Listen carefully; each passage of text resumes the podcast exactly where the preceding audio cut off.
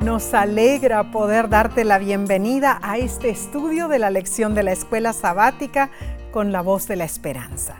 Si estás viendo este repaso por la televisión, por YouTube o Facebook, o si nos escuchas por audio, te agradecemos por acompañarnos. Esta semana estudiaremos la lección número 4 para el 22 de enero de 2022. Lleva por título Jesús, nuestro hermano fiel. Antes de nada, Nessie, ¿qué te parece si oramos para rogar al Padre Celestial por una porción doble de su sabiduría y bendición? Amén. Padre que moras en los cielos, necesitamos eh, de la fuente de sabiduría ese conocimiento, ese entendimiento para poder entender el mensaje de esta hermosa lección Ayúdanos, Señor, en cada paso que tomemos. Y esto lo pedimos en el nombre de Cristo Jesús. Amén. Amén. El texto de esta semana se encuentra en el libro de Hebreos, pero ahora es el capítulo 2. Capítulo 2, versículo 14. Y dice así, así que por cuanto los hijos participaron de carne y sangre, él también participó de lo mismo, para destruir por medio de la muerte al que tenía el imperio de la muerte. Esto es el diablo. El versículo que acabaste de leer, Omar, trae a relucir el hecho de que Jesús era divino, pero que tomó la naturaleza humana, fusionando misteriosamente ambas naturalezas en una Cristo se hizo hombre para poder compenetrarse con todas las experiencias de la humanidad. Es esta misteriosa verdad que nos da la más valiosa seguridad. Ya ha sido quebrantado el poder de Satanás sobre la muerte. Y aunque todavía reina la muerte, la resurrección ya está asegurada finalmente será aniquilado el originador del pecado. Por la muerte expiatoria en la cruz, obtenemos victoria. Así es, sí, Satanás ha tenido el poder de la muerte porque él originó el pecado, él, allá en el cielo. Y la muerte es resultado del pecado. Claro. Su reino es un reino de muerte, mm. eso es lo que él desea. Ah, pero Cristo fue el que entró en la casa del hombre fuerte, Marcos 3:27, ató al enemigo y liberó a lo que él ah, tenía a los que él tenía prisioneros. Claro que sí. Cristo entró en el reino tenebroso de la muerte, el baluarte de Satanás y la, le arrebató la presa. Cuando él pensó que tenía a Cristo en su poder, mm. cuando la tumba fue sellada con Cristo dentro de ella, Satanás se regocijó. Él, pensó, ay, he vencido, jamás va a poder resucitar. Pero Cristo despedazó las ataduras de la muerte y salió de la tumba, pues era imposible que fuera retenido por ella. Esto lo, lo denota Hechos capítulo 2 versículo 24 en sí. Y así fue que aunque el hombre fuerte armó guardia su palacio, vino otro más fuerte que él y lo venció. Amén. El hombre más fuerte, Cristo, entró en el reino de la muerte y con su muerte venció al que tenía el poder de la muerte. De allí en adelante la muerte es solo un sueño para los creyentes descansan en paz hasta que Dios los llame. Y esto es relevante porque hay poder en la sangre de Cristo Jesús. Esta es una bendita esperanza, hermanos. El autor de la lección nos explica que el primer capítulo de Hebreos habla de Jesús como el gobernante de los ángeles, el Hijo de Dios, y el resplandor de su gloria y la expresión expresa de su persona. En cambio, Hebreos capítulo 2 habla de Jesús como el Hijo del Hombre, que fue hecho más bajo que los ángeles y que adoptó la naturaleza humana con su fragilidad hasta el momento de la muerte. En Hebreos 1, Dios declara que Cristo es su Hijo amado. En Hebreos 2, Jesús declara su fidelidad hacia el Padre y en el versículo 12 Cristo denota que los seres humanos son sus hermanos. ¡Qué privilegio! Nosotros somos hermanos de Cristo. Ay, Omar, eh, esta semana en realidad va a estar preciosa la lección. Vamos a contestar las siguientes preguntas. ¿Cómo es Jesús, nuestro hermano? ¿En qué se parece Él a nosotros? ¿Cómo no es como nosotros? ¿Y por qué es importante que Jesús tomara sobre sí mismo la forma de un siervo y se despojara de su reputación celestial? ¿Por qué Jesús, el verbo, se hizo carne y habitó entre nosotros? El tema principal del capítulo 2 de Hebreos es explicar cómo Jesús se despojó de sí mismo para venir a nosotros, ser nuestra salvación y revelar a Dios como Él realmente es. Amén. Pero Omar, aquí no nos quedamos. Porque cuando pensamos en Jesús como Él realmente es, y decimos de que Él se hizo carne para venir a vivir entre nosotros y morir por nosotros. Y ser para como hermano. Ser nuestro hermano. Eh, te voy a decir sí y no. Él en sí lo que está tratando de hacer eh, Pablo es decir que él se transformó como uno de nosotros.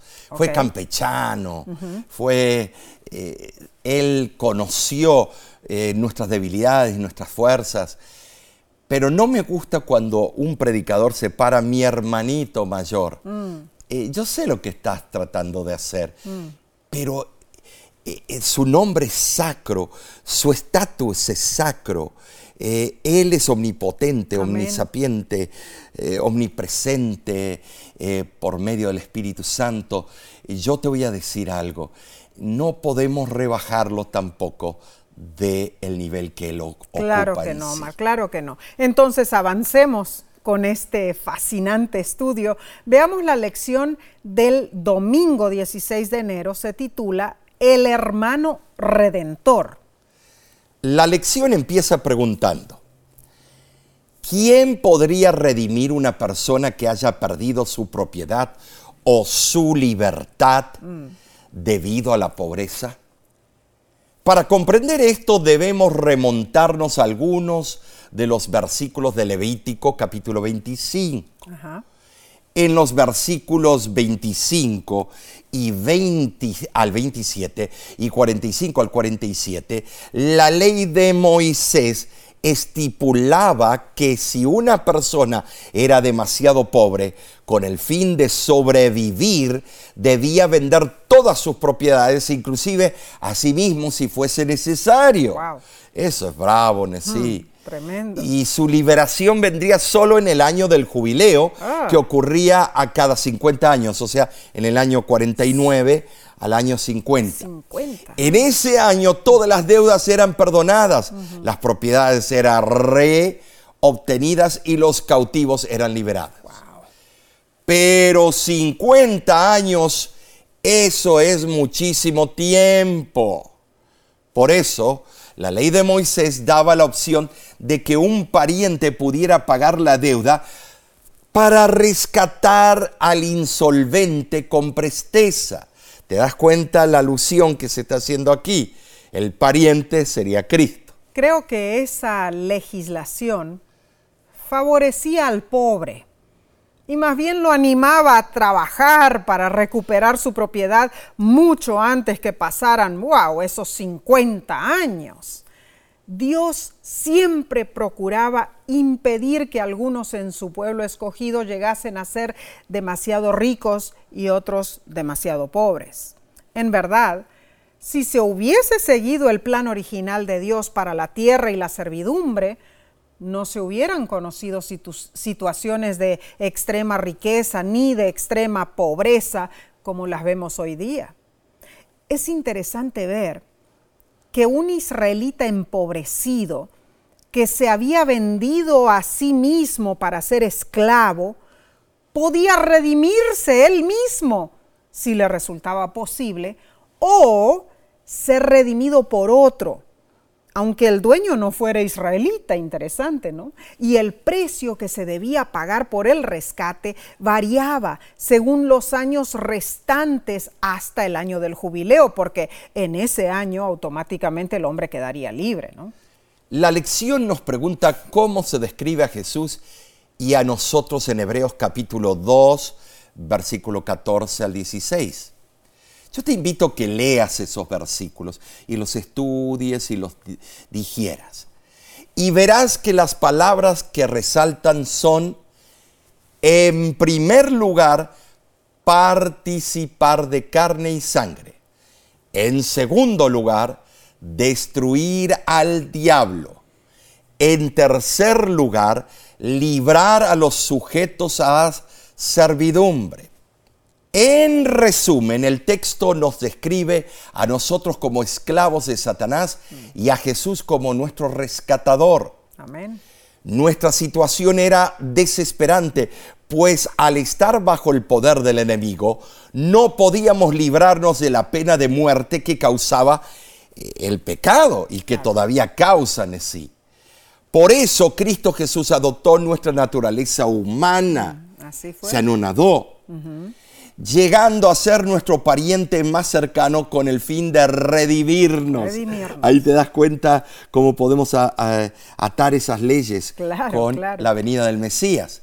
La paradoja es que al tomar nuestra naturaleza y lograr nuestra redención, Jesús también reveló en forma extraordinaria su naturaleza.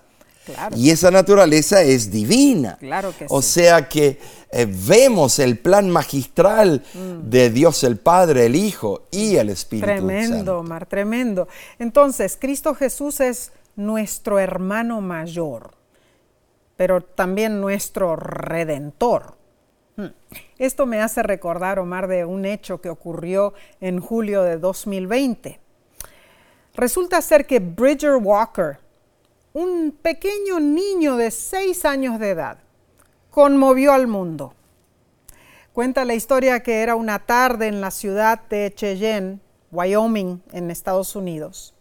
Bridger y su hermanita se encontraban jugando afuera de su casa cuando un perro se les acercó y avanzó hacia la niña, dijo, Ay, la- ay, ay. dijo el, el reporte. El pequeño Bridger se interpuso entre su hermanita y el animal y fue mordido ferozmente varias veces en su cabeza y en su cara. Tras el ataque, el niño se puso de pie, tomó a su hermanita de la mano y corrió con ella para resguardarse.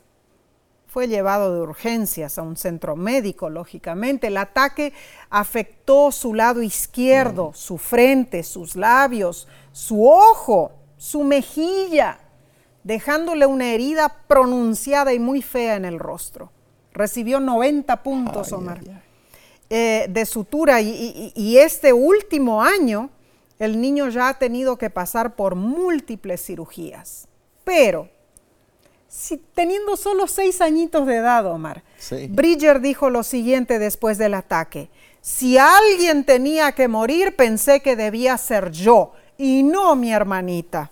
Impactante historia en sí. Así es. Así, pero en un ámbito infinitamente universal, Cristo es nuestro hermano mayor, así, Así como en esta anécdota. Claro. Y leo la promesa que encontramos en el libro Dios nos cuida. El hermano mayor de nuestra raza está junto al trono eterno. Desde allí mira toda alma que vuelve su rostro hacia Él como al Salvador. Sabe por experiencia lo que es la flaqueza humana, lo que son nuestras necesidades y en qué consiste la fuerza de nuestras tentaciones está velando sobre ti, tembloroso Hijo de Dios. ¿Eres tentado? Te librará. ¿Eres débil? Te fortalecerá. ¿Eres ignorante? Te iluminará. ¿Estás herido? Te curará. Cualesquiera que sean tus angustias y pruebas, exponlas al Señor. Cuanto más pesadas tus cargas, más dulce y benéfico tu descanso al echarlas sobre aquel que se ofrece a llevarlas por ti.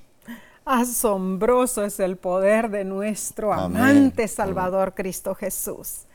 Millones están sometidos al yugo del pecado y anhelan ser liberados. Tienen temor del presente, sienten aprensión del futuro, los abruma el miedo de la vida, temen a la muerte. ¿Hay alguna esperanza? ¿Hay algún consuelo? ¿Hay alguna liberación? Sí, lo hay. Claro que sí. Cristo Jesús destruyó el poder de Satanás. Cristo Jesús nos ha librado y seguirá librándonos de nuestros temores.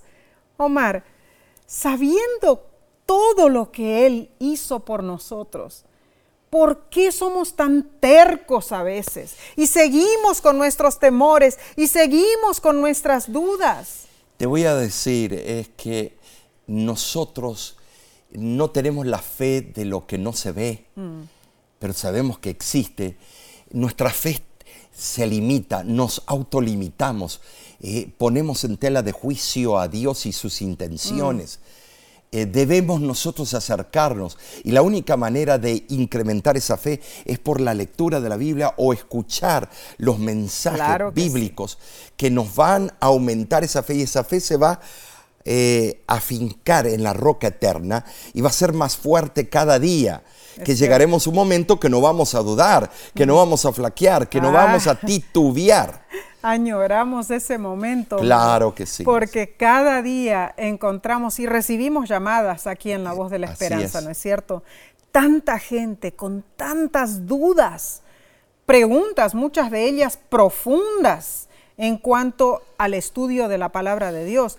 Pero saben, mis hermanos, cada una de esas personas que llama a nuestro programa eh, La Voz de la Esperanza son personas que están sedientas de aprender de quién es Dios, quién es Cristo Jesús. Y nosotros debemos estar listos para atender a esas personas y darles las maravillosas verdades que están en la palabra de Dios. ¿Estás listo tú para compartir esas verdades con otros? Ah, qué hermoso, estamos estudiando. Entonces seguiremos, Omar, pero antes que nada, haremos una corta pausa y volvemos enseguida con el estudio del lunes. No te vayas.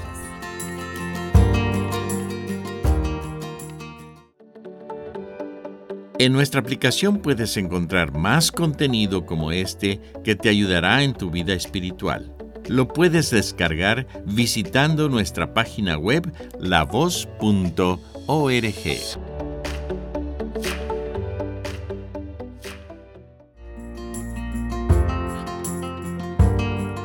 Gracias por unirte a nosotros para estudiar esta hermosa lección de escuela sabática. Para entender más, pasemos a la parte del lunes 17 de enero. Se titula No se avergüenza de llamarlos hermanos. Qué hermoso título que le puso el autor a este eh, estudio de este día. Hebreos 2.11 dice lo siguiente. Y vamos a Hebreos capítulo 2, versículo 11. Y dice así, porque el que santifica y los que son santificados, de uno son todos, por lo cual no se avergüenza de llamarlos hermanos. Antes de que Cristo viniera a la tierra, para él era claro el sendero que tenía que transitar. Cierto. Cada paso le era nítido en sí, nítido. Eh, al llegar a, la meta, él debía recorrer todo el camino. No podía detenerse antes de su destino final. Debía perseverar hasta el fin. La terminación de esa carrera es tácita en este texto y no un simple perfeccionamiento moral. Cristo alcanzó su suprema condición recorriendo el sendero del sufrimiento. Y ahí que lo hizo. ¿eh? Ah, sí, su padecimiento de la muerte fue lo que lo constituyó como Salvador y lo capacitó para ser el capitán que iba a conducir a los hijos de Dios hacia la gloria. Amén. Los sufrimientos de la tentación lo capacitaron para ser misericordioso y fiel sumo sacerdote, Amén. poderoso para socorrer a los que son tentados. Ahora, Cristo es el pionero de la cruz. Amén por eso. Es el ayudador de sus hermanos. La palabra en el griego es argegos o argegos se usaba en el griego clásico para designar al caudillo o progenitor de un clan griego y también para referirse a los héroes y aún al nombre del dios Apolo. Algunos han sugerido que es adecuado traducir la palabra como pionero, pues la encarnación y la muerte de Cristo fue lo que hizo posible que nosotros, los miembros de la raza humana, finalmente seamos llevados a la gloria. Cristo fue el pionero porque abrió el camino. Amén. Pero este nombre no es completo, pues Cristo es mucho más que un pionero. Él es nuestro Salvador, Redentor, Amén. rescatador. Amén, Omar. Cristo se entregó a sí mismo como sacrificio voluntario. Nos dice el apóstol Pablo que Cristo limpiaría las conciencias y se usa la palabra en el griego catarizo, hacer limpio, purificar. Ahora, la lección nos invita a ver cómo las decisiones de Moisés ejemplificaron lo que Cristo haría por nosotros.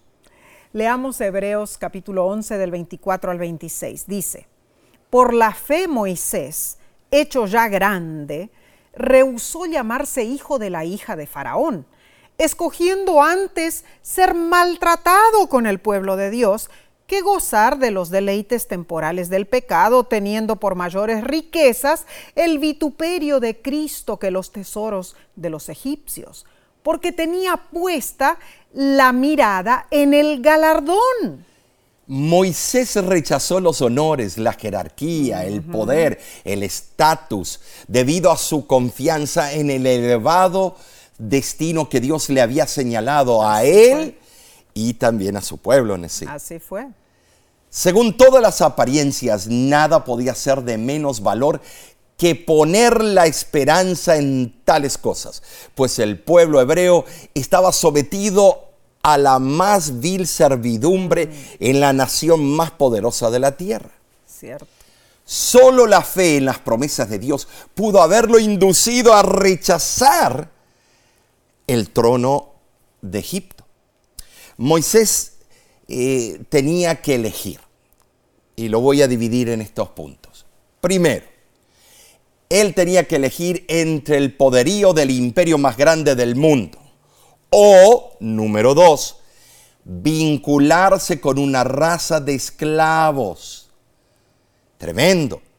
Tenía dos opciones. Moisés escogió un destino que desde cualquier punto de vista muy poco le podía ofrecer en cuanto al, a poder terrenal y renombre. Esto es muy cierto. Moisés podría haber razonado que como rey de Egipto estaría en una situación ideal para liberar a su pueblo, ¿o no? Ah, pero no olvidemos que el faraón de Egipto también tenía que ser sacerdote de la religión idólatra egipcia. Además, habría estado sometido a las influencias corruptoras de la vida de la corte real. Sin embargo, sus ojos estaban fijos en las promesas y en los privilegios de incurrir en el pacto divino. Moisés cambió voluntariamente la impresionante fama y el poder momentáneo por las menos aparentes, aún invisibles, promesas y privilegios del pacto de Dios. Pero en esto no termina la lección del día lunes, porque Dios espera algo de nosotros. Segunda de Timoteo, capítulo 1, versículo 8, dice lo siguiente. No te avergüences de dar testimonio de nuestro Señor. Y Hebreos 13, 13 y 15 nos insta diciendo, salgamos pues a Él, ofrezcamos siempre a Dios, por medio de Él, sacrificio de alabanza, es decir, fruto de labios que confiesan su nombre. Dios desea que reconozcamos a Jesús como nuestro Dios y nuestro hermano y que seamos testigos fieles de su amor. Como nuestro redentor, Jesús ha pagado nuestra deuda como nuestro hermano en el cielo. Jesús nos ha mostrado la forma en que debemos vivir. Muy cierto, y el deseado de todas las gentes dice lo siguiente, nunca podrá comprenderse el costo de nuestra redención hasta que los redimidos estén con el Redentor delante del trono de Dios. Entonces, al percibir de repente nuestros sentidos arrobados las glorias de la patria eterna, recordaremos que Jesús dejó todo esto por nosotros, que no solo se desterró de las cortes celestiales, sino que por nosotros corrió el riesgo de fracasar y de perderse eternamente. Hermano, hermana, ¿te has puesto a pensar en todo lo que Jesús dejó y arriesgó para que tú, para que yo, para que nosotros seamos salvos? Ay, esto es impresionante, Omar. Sigamos, sigamos con este estudio. Pasemos a la lección del martes, 18 de enero, se titula Carne y sangre como nosotros. Muy relevante. Ahí se identifica con lo que nosotros somos. Ahora, Hebreos especifica que Jesús se hizo carne para poder morir por nosotros. Sí fue. Veamos algunos textos que explican el concepto de carne y sangre. Número uno, Mateo 16, 17. Entonces le respondió Jesús, Bienaventurado eres Simón, hijo de Jonás, porque no te lo reveló carne ni sangre, sino mi Padre que está en los cielos. Con la frase idiomática carne y sangre, los judíos designaban a la humanidad en su totalidad. Así era. Número dos, Gálatas 1:16, revelar a su Hijo en mí para que yo le predicase entre los gentiles, no consulté enseguida con carne y sangre. Hmm. En esta instancia vemos que Pablo no sostuvo conversaciones con los dirigentes de Jerusalén después de su conversión y no había recibido instrucciones de ellos, o sea, de carne y sangre. Hmm. Otro versículo que dice Omar. En tercer lugar. Eh, exacto, que habla de carne y sangre. Primero de Corintios 15:50 dice, pero esto digo, hermanos, que la carne y la sangre no pueden heredar el reino de Dios. El apóstol Pablo aquí destaca que la carne y sangre, o sea, el cuerpo corruptible, es inadecuado para disfrutar del perfecto reino de gloria. En cuarto lugar, Omar, vemos el versículo de Efesios 6:12 donde dice, porque no tenemos lucha contra sangre y carne, sino contra principados, contra potestades, contra los gobernadores de las tinieblas de este siglo, contra huestes espirituales de maldad en las regiones celestes. Pablo claramente identificó que el conflicto entre Cristo y Satanás no es de dimensiones terrenales, sino de significación cósmica, o sea, abarca todo el universo. Hmm. Ahora, Nessie, con estos versículos vemos que la expresión carne y sangre enfatiza la fragilidad de la condición humana, su debilidad, su falta de entendimiento, su sujeción a la muerte. Es cierto. Ahora, el libro de Hebreos dice que Jesús fue hecho como sus hermanos en todas las cosas, dando a entender que Jesús se volvió completamente eh, un humano. El autor de la lección comenta que Jesús no simplemente se pareció como un humano, Él fue verdaderamente humano, uno de nosotros. Ah, pero Jesús fue diferente a nosotros en cuanto a pecar. En primer lugar, Jesús no cometió ningún pecado.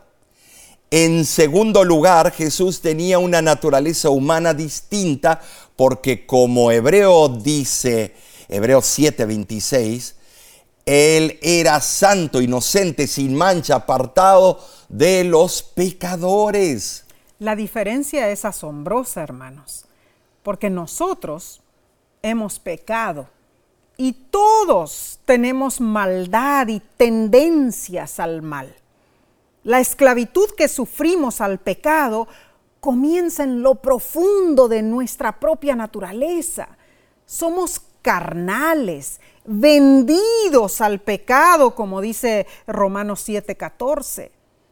Pero en extraordinario contraste, la naturaleza de Jesús no fue estropeada por el pecado. Es que así debía de ser. Si Jesús hubiera sido carnal, vendido al pecado como nosotros, también habría necesitado salvación. Jesús vino como Salvador y se ofreció a sí mismo a Dios por nosotros como sacrificio sin defecto alguno. Amén y Cristo Jesús venció al enemigo. Qué espectáculo más admirable debe haber sido en el mundo espiritual invisible cuando el Señor Jesús venció poderoso a Satanás, al poderoso Satanás y a las potestades de las tinieblas, hermanos. Ahora bien, aquí hay una verdad maravillosa. La victoria de Cristo sobre el mal y el pecado es nuestra victoria. Lo que hizo Cristo lo hizo como nuestro representante. Ahora participamos en su muerte, participamos en su entierro, participamos en su resurrección y compartimos también su victoria sobre Satanás. Jesús ha derrotado al enemigo y con eficacia perfecta nos ha liberado para que podamos servir al Dios viviente. Amén, amén. Ahora sí la destrucción final de Satanás vendrá en el día del juicio final, según vemos en Apocalipsis capítulo 20, versículos del 1 al 13. Así es, eh, es, muy interesante. Ay, anhelamos ese día. Ay, sí. Porque a pesar de conocer las hermosas promesas bíblicas, muchos todavía siguen luchando con el pecado. ¿Por qué? Nos pregunta la lección, ¿por qué? ¿Qué estamos haciendo mal? ¿Cómo podemos empezar a vivir el bendecido llamamiento que tenemos en Jesús?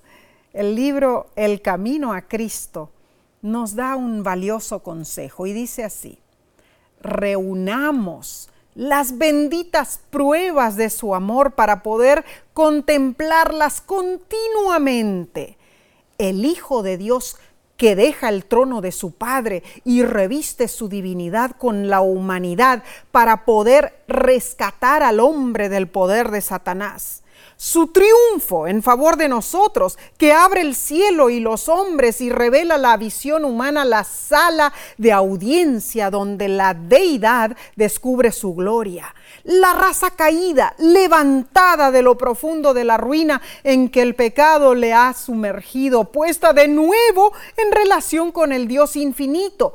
Estas son las imágenes que Dios desea que contemplemos. Ay, Omar, que Dios nos ayude a hacer su divina voluntad, que Dios nos fortalezca a contemplarle todos los días, a reconocer que Él lo hizo todo por nosotros. Esa debe ser nuestra añoranza diaria como hijos de Dios. Bien lo dice el canto que cantaban los heraldos del rey antiguos. Contemplación, palabra santa. Ah ¿Por qué? Porque mientras más contemplas el perfecto carácter de Cristo, más te acercas y más compatibilidad hay entre Él y tú. Mm, es cierto. Y yo. Es cierto.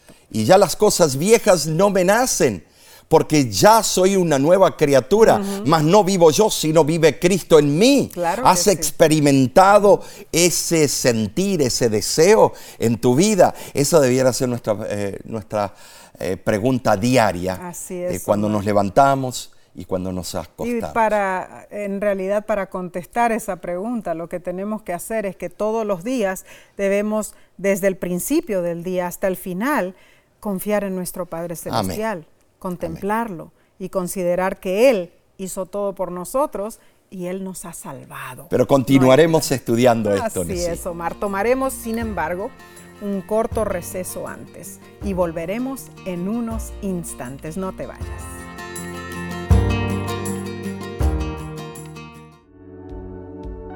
Con seguridad estás disfrutando este estudio de la escuela sabática. Te invitamos a buscarlo en formato de video por nuestro canal de YouTube.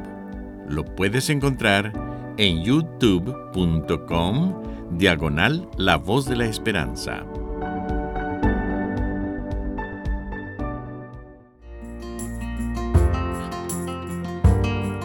Te agradecemos por acompañarnos. Vayamos entonces al estudio del día miércoles 19 de enero titulado Perfeccionado a través de sufrimiento.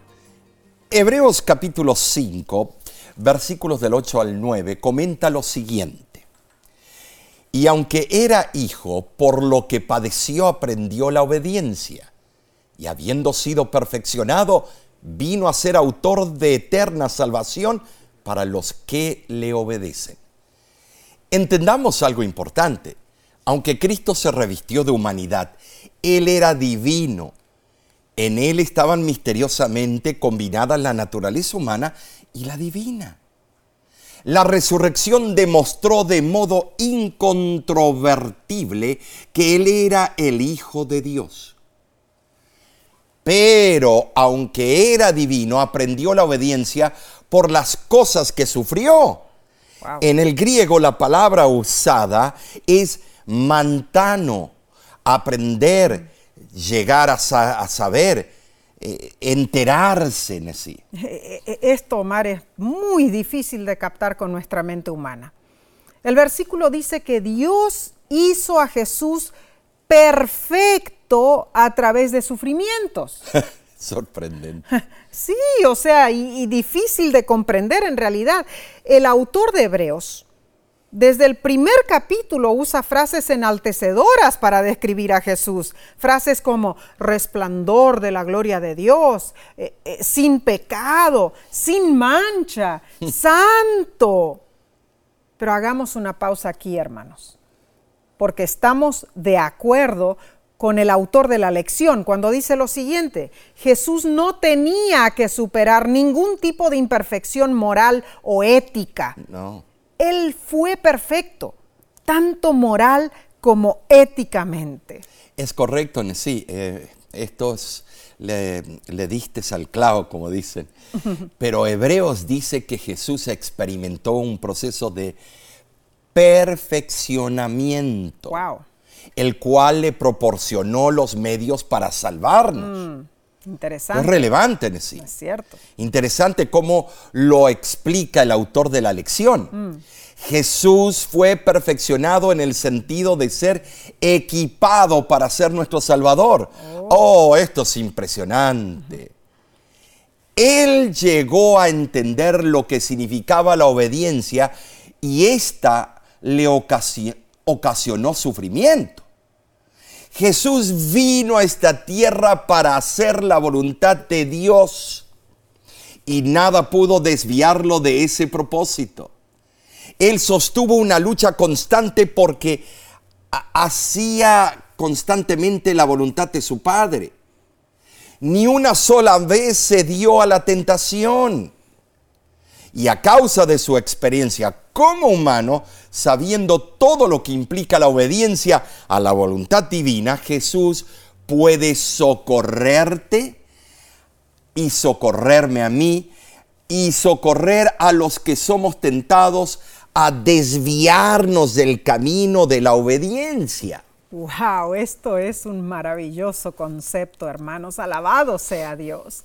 Porque Cristo logró lo que se había propuesto alcanzar por medio de su humanidad. Demostró su obediencia hasta la muerte y fue perfeccionado, como dice Hebreos. El cumplimiento del plan establecido antes de la fundación del mundo hizo de Cristo nuestra fuente de redención. Así es, sí. La obediencia está implicada en el plan de salvación. No se trata de que la salvación se gana con obediencia, sino que la fe produce obediencia.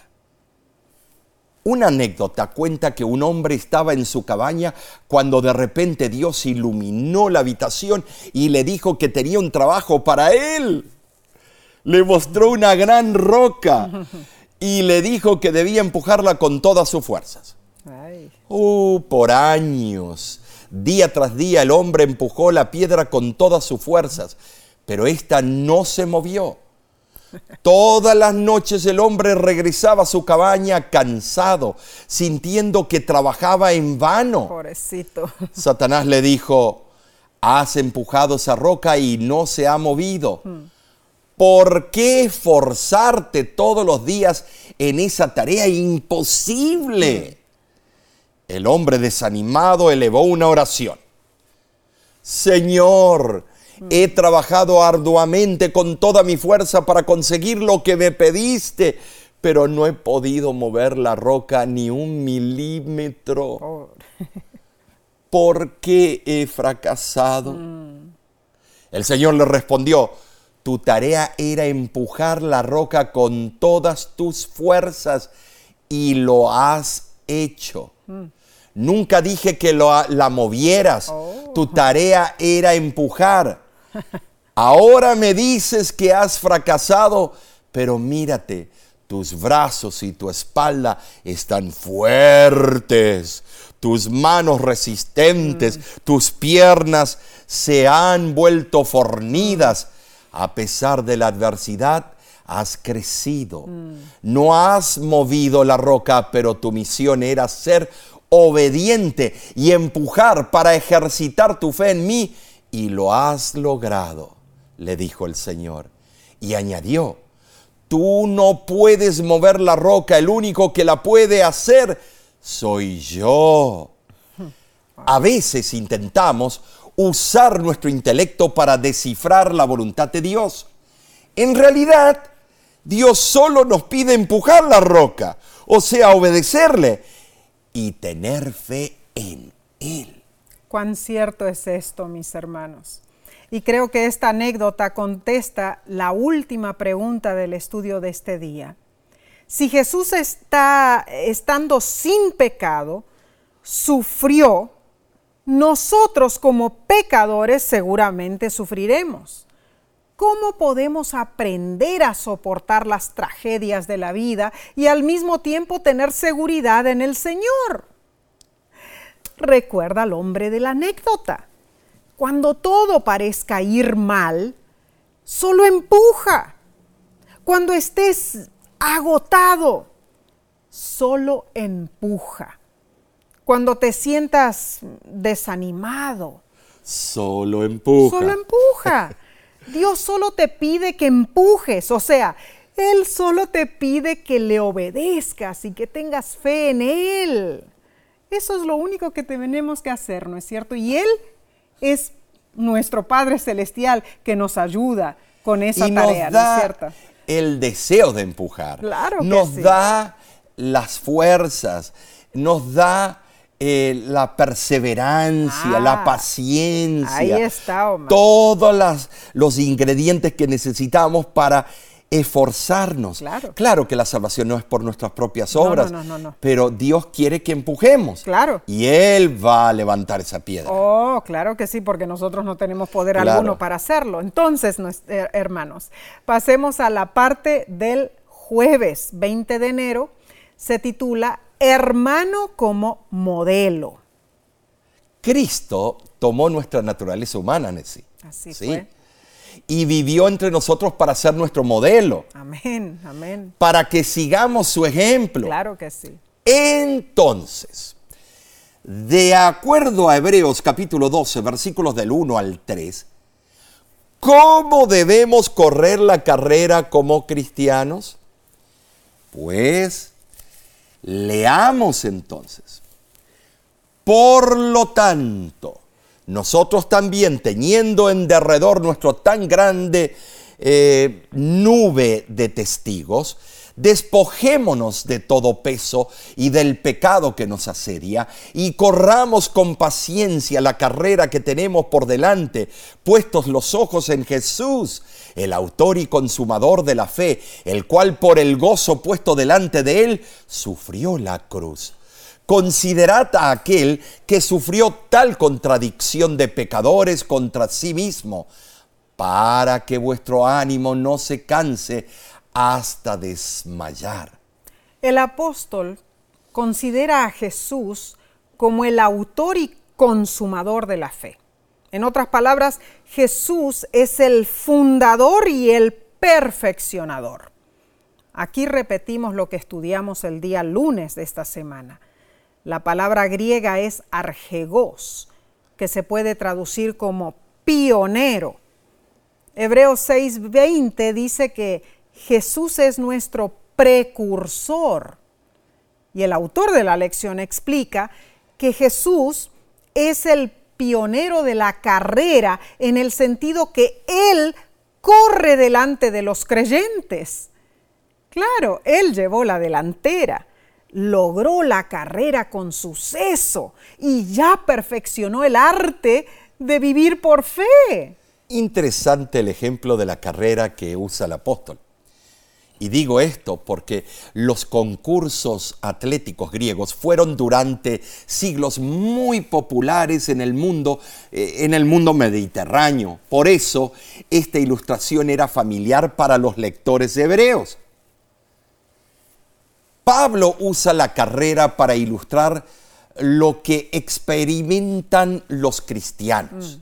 Cierto. Los que están motivados por la fe no vacilan en desprenderse de lo que pueda impedirles llegar a su meta. Así debe ser. Los hallazgos, eh, bueno, arqueológicos en sí, han demostrado que los atletas se entrenaban llevando pesas de piedra en las manos. Oh, interesante. En el día de la carrera no las llevaban y así aligeraban sus pasos para correr con más presteza. Wow.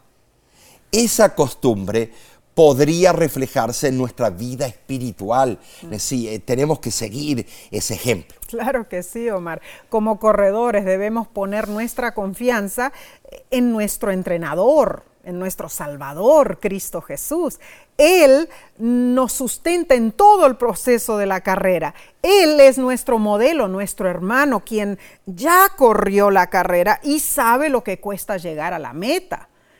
Cada ser humano tiene algún pecado que lo asedia. Sí, tú, yo, todos tenemos Así es, pecados. cierto. Alguna tendencia al mal que amenaza con impedirnos que corramos la carrera cristiana. Y cuando pensamos que ganar la victoria sobre esa tendencia al mar, al mal, entonces otra tendencia va a ocupar ese lugar.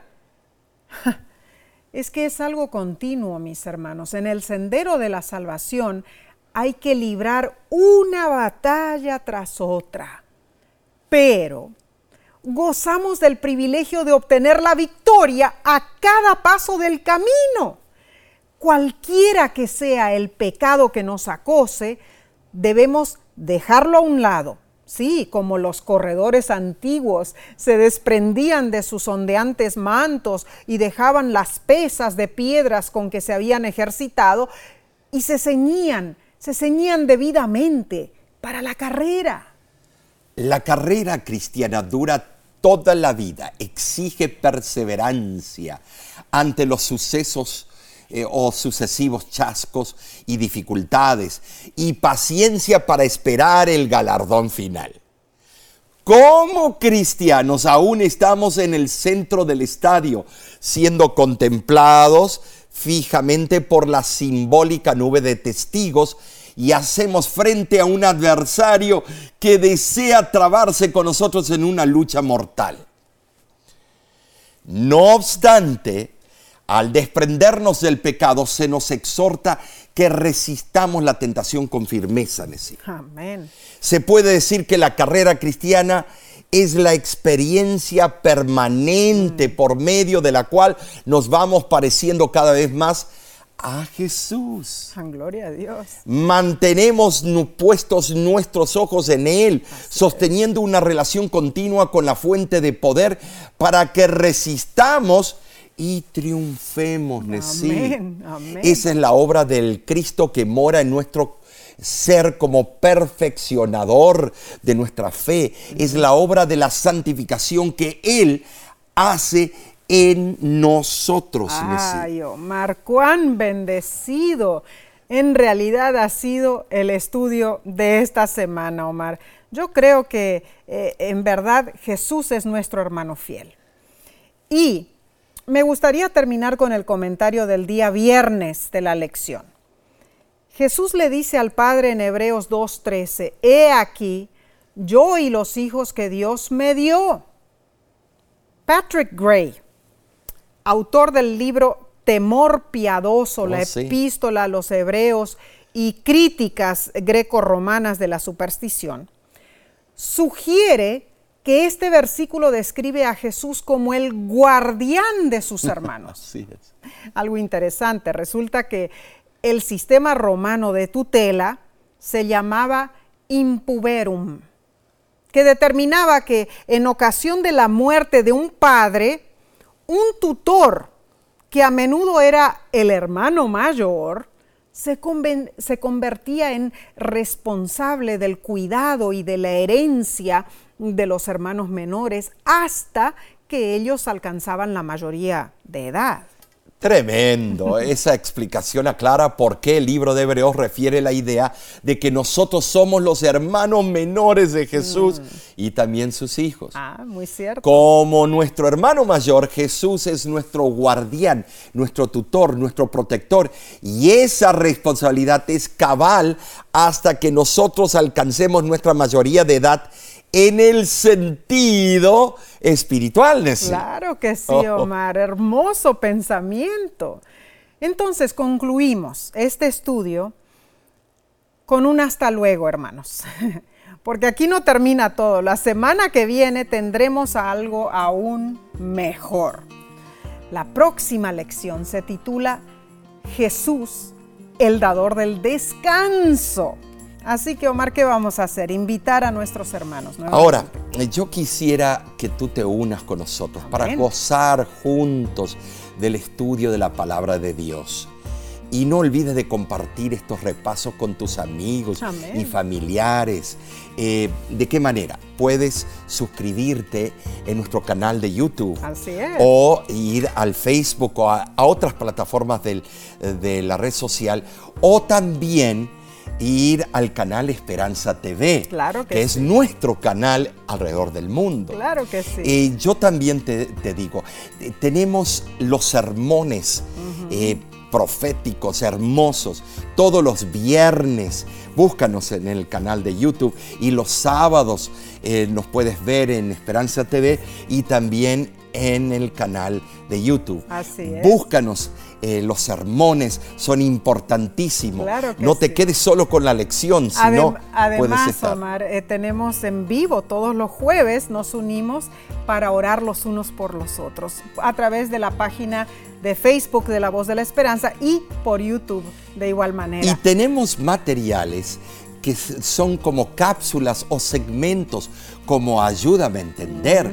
Yo te invito que tú puedas ser copartícipe y vernos de esa manera. Quizá, Omar, eh, nuestros, eh, nuestros compañeros, amigos, hermanos, uh, deseen tener más, más información sobre qué es el Ministerio La Voz de la Esperanza. Y puedes ir a nuestra página lavoz.org. Claro que sí. Y también allí puedes colaborar y puedes también mandar allí eh, eh, a decirnos cuál es tu necesidad para que oremos por esa necesidad. Claro que sí, mis hermanos. Somos todos una familia grande en el mundo. Y eh, de nuestra parte, Nesí, te decimos hasta la próxima semana por este mismo medio. Y Bien. que Dios Dios te bendiga, mi hermano. Dios te guarde. Dios te mantenga firme, fiel hasta el fin. Hasta luego.